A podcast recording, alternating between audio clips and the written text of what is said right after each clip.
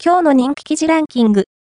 5位は、35歳、年収550万円男性が、人気の米国 ETF、VTI を、NISA で8年購入し続けたらオール、アバウトが募集している積み立て投資の実体験エピソードから、周りの方が資産運用にどのように取り組んでいるのか、運用目標や運用方針、成功体験から失敗事例などを見ていきます。今回は、東京都に住む35歳男性の積み立て投資エピソードです。4位は、12年間、S&AMP P500 に月4万円を積み立て続けたら57歳男性のリアル積み立て実績、オール、アバウトが募集している積み立て投資の実体験エピソードから、周りの方が資産運用にどのように取り組んでいるのか、運用目標や運用方針、成功体験から失敗事例などを見ていきます。今回は、大阪府に住む57歳男性の積み立て投資エピソードです。3位は、月19万円の年金で、貯蓄500万円、生活費が足りない月の方が多いと語る65歳男性の年金暮らしのリアル、老後の心配事といえば、やはりお金。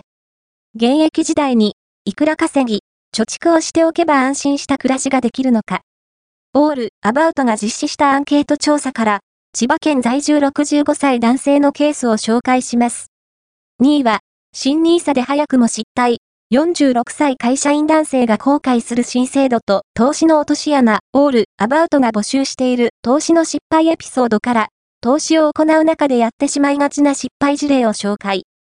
今回は、神奈川県在住46歳男性が後悔している投資の失敗談です。1位は、1958年生まれ男性。年金を65歳からいただいています。働いて厚生年金保険料も払ってますが、払わなくてもよろしいのでしょうか？老後のお金や生活費が足りるのか不安ですよね。老後生活の収入の柱になるのが老齢年金ですが、年金制度にまつわることは難しい用語が多くて、ますます不安になってしまう人もいるのではないでしょうか。そんな年金初心者の方の疑問に、専門家が回答します。今回は、厚生年金保険料を払うことで手取りが減り、生活が苦しい方からの質問です。